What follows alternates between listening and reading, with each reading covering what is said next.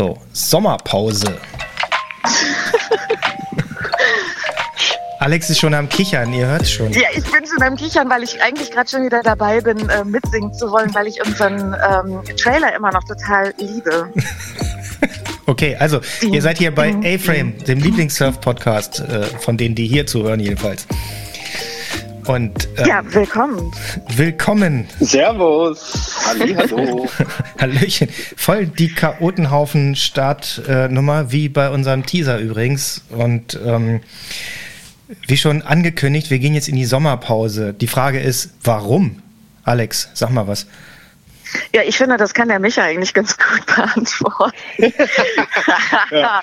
ja, die Sommerpause machen wir jetzt natürlich, äh, weil wir mit der heutigen äh, Episode die 30 voll haben und äh, das ist natürlich paradiesisch, so eine Zahl als Staffelende zu nehmen und dann mit einer neuen Staffel zurückzukommen. Das wäre so die offizielle ähm, Begründung. Inoffiziell habe ich böse Zungen sagen hören, dass ich zu busy bin. Ja. Naja, zu busy. Nee, ich glaube insgesamt, ja, entschuldige. Vielleicht zu busy, um sich jetzt hier äh, spontan was rauszuwürgen. Und wir haben ja, wir hatten ja einen festen Plan, was wir so machen wollten. Wir hatten das Ganze auf 10 bis 12, ich glaube 12 Episoden angelegt, wo wir gesagt haben, das machen wir mindestens und dann lassen wir mal laufen und gucken. Und jetzt kommen so ein paar Sachen zusammen. Sommer, manche Leute haben Urlaub, andere haben viel zu organisieren und zu tun, geschäftlich wie privat oder auch im Wellenreitverband. Hier gibt es ja angeblich Leute, die da Ämter haben. Und habe ich gehört. Ich habe da so einen Podcast hab ich, gehört. Habe ich auch, habe ich auch, habe ich auch neulich erst eine Episode gehört mit mit so einem Typen Schwamm drüber. Ja, und ich glaube, dass es uns auch ganz gut tut. Also äh, wir haben ja auch zu dritt nochmal vor, uns nochmal zusammenzusetzen und zu gucken, wo wollen wir denn weiterhin hin mit unserem Podcast und ähm, was kann da vielleicht an Neues oder altbewährten äh, bleiben beziehungsweise hinzukommen. Und auch dafür ist, glaube ich, ähm, so eine konspirative Sommerpause ganz hilfreich. Ganz genau. Eine kreative Schaffenspause. Und das mhm. heißt also, wir haben einen Haufen Ideen, was wir, äh, wie wir weitermachen wollen, was wir jetzt noch nicht genau wissen, wie wir das dann auch umgesetzt bekommen. Und genau dafür werden wir die Zeit nutzen, werden das entsprechend konzipieren, planen und auch umsetzen. Und dann geht es genau am 29. September weiter mit der ersten Episode der zweiten Staffel. Also es ist ja auch ein bisschen gemogelt, ne? 30 Episoden. Also wenn wir jetzt diese hier nehmen, äh, zählt das überhaupt als echte Episode und den Teaser, dann voll, sind es natürlich 30. Äh, abgestimmt? Natürlich, Teaser, ja. ja. klar, das ist äh, also völlig demokratisch abgestimmt. Ähm, äh, sind äh, nee, also ich würde sagen, äh, es ist auf jeden Fall äh, eine runde Sache. Wir haben äh, verrückte äh, Gäste gehabt. Es war sehr, sehr spannend. Ähm, äh, die, die angefangene Doku-Reihe von Alex finde ich wunderschön äh, gelungen. Und ähm, ich möchte an der Stelle euch auch gerne noch fragen, was war denn äh, für euch ein persönliches äh, Highlight? Ähm, welche, welche Produktion war für euch am schönsten? Alex, fang du mal an. Ja, ich wollte gerade sagen, weil du ja gerade auch schon mit der Doku-Reihe angefangen hast, quasi. Ja, ich muss tatsächlich sagen, also mal abgesehen davon, dass ich äh, eigentlich jedes Interview äh, ein riesen Lernfeld äh, für mich äh, war und immer noch ist. Und ich merke, dass ich einfach ja, lerne, lerne, lerne. Mein großes Anliegen, ähm, halt so ein bisschen mehr in die Reportage zu gehen. Und von daher ist, glaube ich, meine Lieblingsfolge ähm, die mit Angie Ringleb, die ich gemacht habe auf Fuerte. Das hat mir einfach wahnsinnigen Spaß gemacht, halt äh, eins zu eins dabei zu sein und jemanden zu begleiten. Und ähm, das hat mir auch im Schnitt nachher einfach total viel Spaß gemacht. Ja, das war ist so mein persönlicher Favorit von denen, die ich gemacht habe. Und bei dir, Peter? Oh. Oh, bei mir, ich, ich habe gerade überlegt, also so spontan fand ich am meisten Spaß, glaube ich, äh, mit Dirk Herpel zusammen in der Episode, weil wir, also wir, wir kennen uns lange. Ich glaube, ich kenne viele von mhm. denen, mit denen ich gesprochen habe, schon relativ lange auch. Aber das war so ein bisschen wie äh, so an, sich an alte Zeiten erinnern und wir haben einfach enorm viel Spaß gehabt in dieser Episode. Und ich habe auch Feedback bekommen drauf von anderen, die uns auch kennen, von diesen Contest-Machern beispielsweise, die sich auch voll weggeschmissen haben vor Lachen beim Zuhören alleine, weil man das irgendwie auch ein bisschen gehört hat, wohl, dass wir da Spaß hatten. Und, ja. die, und der andere, äh, die auch lustig war, war die mit äh, Maurice Balke, mit dem Surfdoktor, wo wir bei Maurice zu Hause gesessen haben und ich glaube, wir haben uns schon irgendwie eine halbe, eine halbe Flasche Wein angegossen, bevor wir überhaupt angefangen haben. Das höre ich natürlich im Nachhinein raus. Das äh, ist keine professionelle Arbeit gewesen, aber trotzdem hat es Spaß gemacht. Das waren so die beiden, äh, glaube ich. Ich habe es nicht rausgehört, Peter. Echt? Ja, zum Glück. ja, jetzt, jetzt wissen wir es natürlich. Habe ich auch gerade gedacht, ich höre sie mir direkt nochmal an. Ja, nein, wir haben auch bei Maurice zu Hause gesessen abends. Ich hatte Wein mitgebracht und das war so, ah, oh, cool, du magst auch guten Wein. Und dann ging es erstmal gleich schon los, bevor wir dann überhaupt angefangen haben. Das war echt lustig. Ja, schön. Aber wir haben ja keinen medizinischen Rat gegeben, der da böse nach hinten losgehen kann, jetzt unter Einfluss von Drogen. Co. Was war dein, dein Lieblingsding, Micha? Ach nee, halt Quatsch. Ah, ich, ich höre gar nicht mehr auf, ne? Jetzt was ganz frisch, was, worüber ich mich auch köstlich amüsieren kann, was mir richtig Spaß gemacht hat, war auch mit, äh, mit Michael äh, Fritsch, mit dem Frit. Ja, Frit. Das, äh, ja. das hat mir auch einen, einen enormen Spaß bereitet, mit dem äh, zu reden. Wir hätten, glaube ich, auch noch zwei Stunden weiter quatschen können. Das war auch echt, äh, hat auch sehr viel Freude gemacht bei ihm im Laden hinterher und äh, ich mag ihn einfach. Ja. seine Art ja. und äh, was er da für Geschichten hat und die Hälfte haben wir ja gar nicht erzählt, weil er, weil das vielleicht zu krass war oder das war auf jeden Fall sehr, äh, also auch sehr, sehr toll, ja. Keine Ahnung, schwer zu sagen. Ich weiß nicht, ich fand, habe an allen Episoden Spaß gehabt. Ja, ich auch auf jeden Fall. Aber es gibt trotzdem welche, die halt einfach so von der ja, ja, so ein bisschen rausstechen. Micha, was, was ja keiner weiß, was ja keiner weiß von unseren Zuhörenden, glaube ich. Ne? Und so, könnt ihr euch noch an unsere erste Episode erinnern mit Nele? Mit Nele Kohl. Ah, stimmt. Die, die haben wir ja alle drei aufgenommen. Wir haben ja nacheinander, hat jeder eine Episode mit Nele aufgenommen und wir haben dann hinterher Nele entscheiden lassen.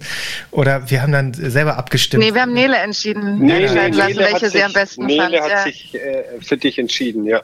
ja. Was wir äh, sehr gut nachvollziehen konnten, ja. Allerdings. Ja. Unfug, Unfug. So, jetzt Micha, was war, was, was war da, was hat dir am meisten Spaß gemacht?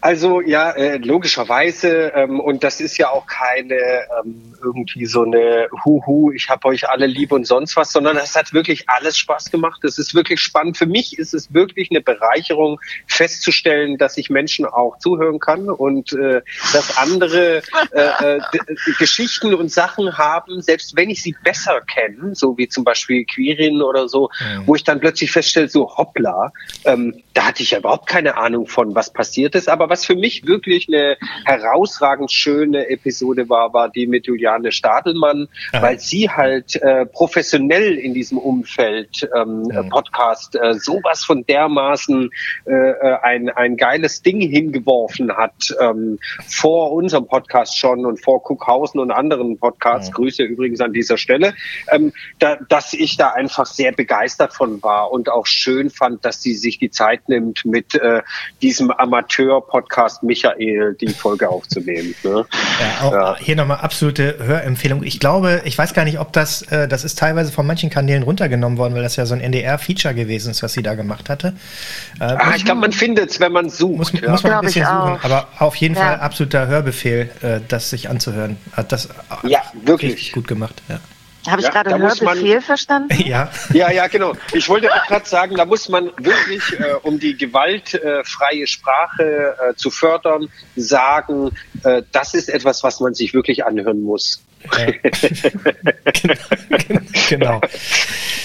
So, äh, ja, also ihr habt gehört, wir machen am 29.10., äh, 29.09. weiter mit einer neuen Staffel, mit äh, wahrscheinlich auch neuen Formaten oder mit angepassten Formaten. Äh, diese Episode hier ist jetzt eher so eine Art Hidden Track ohne Shownotes und so ein Kram. Also da machen wir ja hatten wir uns zumindest so überlegt, nicht noch extra was.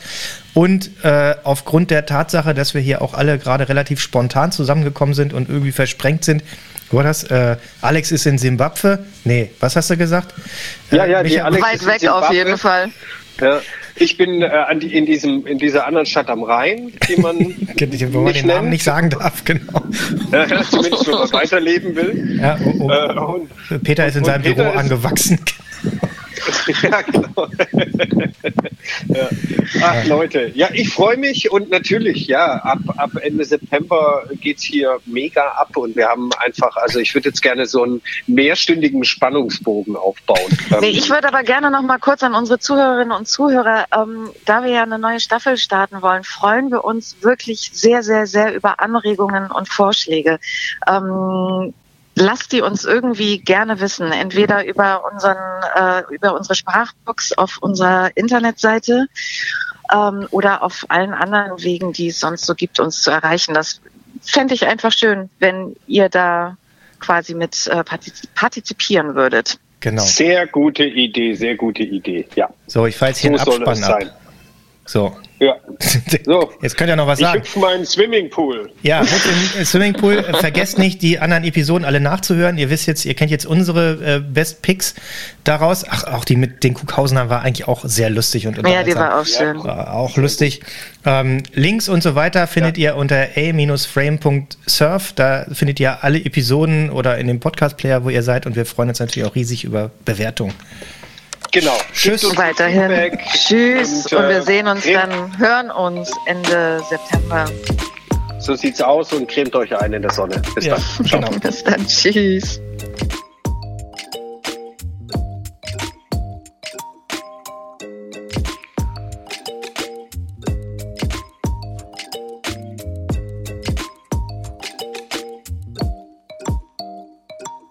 Ich versuche die Welt des organisierten Sports, die sehr bürokratisch ist, vor allem in Deutschland, ja ein bisschen übereinzubringen mit unseren Surfern, die sich versuchen gerade für die Spiele in Tokio zu qualifizieren, die natürlich ganz andere Hintergründe haben. Ich habe lange nur im Weißwasser immer geradeaus und dann auf einmal hatte ich so zwei Wellen seitlich und ich konnte es nicht glauben. Ja, am Ende dann auch im Stehen, genau, am Ende dann auch im Stehen. Und dann hat der, der Steffen, äh, der auch schon sehr, sehr lange am Eisbach ist, ein Supersurfer da auch, hat dann irgendwann gesagt, so, hey, jetzt legt endlich dieses scheiß Brett weg und kauft einfach ein Surfbrett. Ja, das ist, was ich vorhin schon gesagt habe. Ich glaube, ähm, gut war, dass ich nicht wusste, dass es vorher schon zwei äh, Surfclubs war, wo einer gescheitert ist und der andere nicht so viel macht. Äh, äh, das war vielleicht ganz hilfreich. Ich hätte einfach nie gedacht, dass ich hier mal wohne. Also ich fand es irgendwie mal cool, aber also zum Wohnen hätte ich mir irgendwie nicht vorstellen können. So, aber ja, krass, man ändert sich. Weiß ich heute noch, ich, ich saß da, habe flach geatmet, habe gedacht, jetzt schnauf tief, sonst haut es dich um. Hab die Maske runter und als dann die, das Horden kam, quasi, weiß ich heute noch, ich habe die Maske runtergerissen und habe quasi nur alle, jeden Muskel angespannt und einfach nur schreien können, einfach nur vor Freude. Das, ich war so begeistert, das war so, wow, was, das war so von einem Film oder irgendwas. Ich habe noch nie gedacht, dass die Olympischen Spiele so groß ist und dass ich mit 11.000 Athleten von anderen Sportarten lebe. Also es war so cool. Und er war halt vorher zehn Jahre oder 15 Jahre eben als Pilot in der Air Force und der hat gesagt, ich hoffe, ich kriege das noch so zusammen in dem Interview, er hat stundenlang im Flugzeug gesessen und die Welt von oben gesehen, aber er hat das Gefühl, erst seit er surfen kann, weiß er, wie sich Fliegen anfühlt. Und ja, die haben halt gesagt, okay, hier kannst du mal ein Holzboard surfen. Und ich so, was, ein Holzboard? Ich habe noch nie jemanden mit einem Holzbrett surfen sehen. Aber ich habe schon auch gelernt, dass es schon vorher anfängt mit deiner Ankunft. Also wenn ich jetzt an den Parkplatz fahre und mich mit, mit meinem Campervan in die erste Reihe vorne stelle, weil ich halt am Abend dann die Aussicht genießen will und möglicherweise die Leute dann nicht so gut parken können und ich spanne dann noch meine Wäscheleine und stelle meine Stühle raus dann kann ich im Line-Up so freundlich sein, wie ich will, aber dann. Du wusstest, du kommst in den nächsten 30, 40, 50 Kilometern nicht an Land wegen des Swells. Du musst den Hafen XY erreichen. Und wenn du dann nach acht Stunden merkst, du kannst eigentlich nicht mehr, du hast aber noch zwei Stunden vor dir. Dann ist es krass. Das sind Momente, da hatten wir einen, der war wirklich heftig, aber klar, wir kommen hier nicht an Land bei drei Meter Welle. Danach sind äh, Brett und Körper zerstört. Ähm, selbst als gute Surfer, ja, das, boah, das, die willst du reiten, die Welle, die willst du aber nicht Buddy surfen. Ja, weil die wird dich runterknallen. Also du wirst auf Felsen knallen. Das ist so das Häufigste. Dann gibt es natürlich auch Verletzungen, die jetzt bei irgendeinem Turn oder bei irgendeinem Manöver entstehen. Die sind dann wiederum häufiger beim Shortboarden. Also sowas wie Knieverletzungen, Kreuzbandverletzungen, Sprunggelenksverletzungen. Das sind dann so Dinge, die eher bei so Wegrutschen oder Stürzen bei radikalen Turns entstehen oder bei Landen von Airs. Meine Arbeitskollegin hat mich darauf aufmerksam gemacht, dass in der Brigitte eine Anzeige ist für Surfkurse in Frankreich. Und ich hatte dann in der Brigitte und dann hatte ich tatsächlich gesagt, nee, nee, die meinen immer ähm, Windsurfen, wenn sie in Deutschland von Surfen sprechen. Ich will aber surfen, also Wellenreiten. Dann hat sie gesagt, nee, das ist ohne Segel. Guck dir die Anzeige mal an. Und es war tatsächlich eine Anzeige von Norbert in der Brigitte. Wie gesagt, wir haben November, Ende November 19 haben wir dann endlich aufgemacht, äh, nach auch in einem wirklich sehr, sehr, sehr schwierigen Jahr 2019, wo der ganze Bau uns auch wahnsinnig viel Mühe, Kraft und Nerven vor allem gekostet hat. Ähm, es war weitaus schwieriger, als wir uns natürlich das am Anfang vorgestellt haben. Es war wirklich ein Weg voller, voller Hürden, die wir nehmen mussten, aber wir haben es im Endeffekt dann geschafft aufzumachen und durften dann ähm, Mitte März, 15. März, wenn mich nicht alles täuscht, wieder zumachen. Ja, da war ich schon ganz schön aufgeregt. Aber das war, das war total cool, weil das war so mein Homespot irgendwie. Und das war auch total bescheuert eigentlich, weil da sind immer Wellen. Ich habe das noch nie flach gesehen da.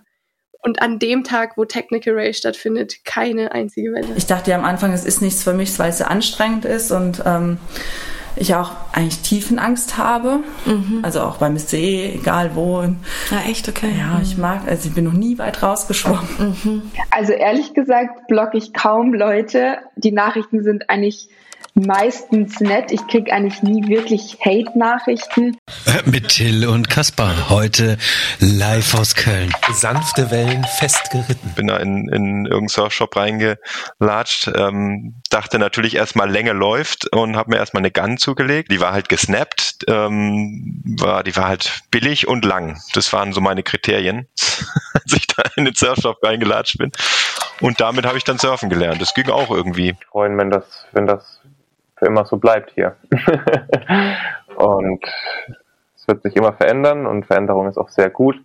Äh, aber ganz wichtig ist, dass ich mir treu bleibe. Immer. Ich bleibe mir treu mit diesem Konzept und ich werde nie aufs große Geld ausfallen. Ich werde kein Businessman werden. Einfach locker sein. Wir sind alle Menschen, wir haben alle unsere Einschränkungen, wir haben alle unsere Fähigkeiten. Und das fand ich sehr entspannend, als ich die ersten Mal zum Testen äh, auf Maui war, dass es nicht diesen Hassel gab oder dieses nach außen tragen des Sports. Natürlich machen wir es alle an irgendwie an dem gleichen Spot und morgens dürfen halt Wellenreiter raus und danach dürfen Windsurfer raus und Kiter vielleicht gar nicht dass diesen Stress gab es ja immer, aber es ist halt nicht so, dass man sich untereinander so ultra abgrenzt. Man macht ja eigentlich, man hat ja eigentlich eine ganz ähnliche Idee. Man möchte Spaß am Wasser haben. Und dann habe ich überlegt, was kann ich machen? Und ich habe gesehen, die einzigen, die wirklich arbeiten, sind die Surflehrer, weil es immer Surfschulen rumgecruised sind mit Leuten im Auto. Und äh, ich hatte schon ein bisschen unterrichtet, so nebenbei mit meinem damaligen Freund in Chile. Und dann habe ich gedacht, ach ja, guckst du mal, bist du Surflehrer. Boah, einen Moment zu finden ist wirklich, wirklich schwer. Da habe ich gedacht, das, das kann nicht sein. Ich, und dann habe ich gedacht, okay, ich kaufe mir jetzt ein, ein, ein Surfbrettschloss. Das wird es ja wohl irgendwie geben. Also es gibt irgendwie 25 Millionen Surfer. Also und, und vom Windsurfen haben wir schon davor vor kurz geredet. Gab es ja auch sowas. Das kannte ich ja immer, dass man es anschließen kann und dann auf dem Auto lassen kann. Also habe ich geschaut, ja, kaufe ich mir so ein Ding und dann passt das alles. Ja, und dann habe ich gegoogelt und gesucht und habe gesagt, das kann doch gar nicht sein. Es gibt so ein Teil nicht. Also es, es ist unmöglich. Also es gibt so viele Surfer, das ist ein Sport, den gibt schon so lange und es gibt nicht irgendwie um irgendeine Möglichkeit, um das Brett abzuschließen. Ich habe immer gern gekocht und ähm, in dem letzten Hostel, wo ich gewohnt habe, äh, das haben zwei Italiener gemacht, das Hostel. Und wir haben immer viel und gern gekocht, aber hatten keinen Ofen. Und irgendwann habe ich den Ofen gekauft und gesagt, ich refinanziere den einfach mit Muffins oder so. Traut euch, euren Weg zu gehen und auch ein Leben zu wählen, was vielleicht manchmal etwas komplizierter ist, aber wenn eure Passion ist, surfen zu gehen oder Yoga zu machen, dann sucht euch da auf jeden Fall den Ort. Und irgendwann ähm, ist es dann natürlich, hat es angefangen auszuarten nach ein, zwei Jahren. Ähm, haben dann angefangen, Leute äh, bei mir ums Haus zu schleichen. Meine Nachbarin hat mich darauf aufmerksam gemacht, dass äh, heute schon wieder Jugendliche da waren, die einen Surfshop gesucht haben, weil meine Adresse bei eBay natürlich äh, eingeschrieben war. Was mich daran reizt, ist, dass mein Gehirn keine Möglichkeit hat, während der Zeit auf dem Wasser an irgendwas anderes zu denken, weil ich vollständig mit dem beschäftigt bin, was um mich rum passiert und wo sitze ich im Line-Up, sitze ich richtig, wo ist die Strömung, kommt eine Welle, wo sind die anderen Surferinnen und Surfer und ähm, das ist so ein bisschen ja, kann man Meditation sagen dazu?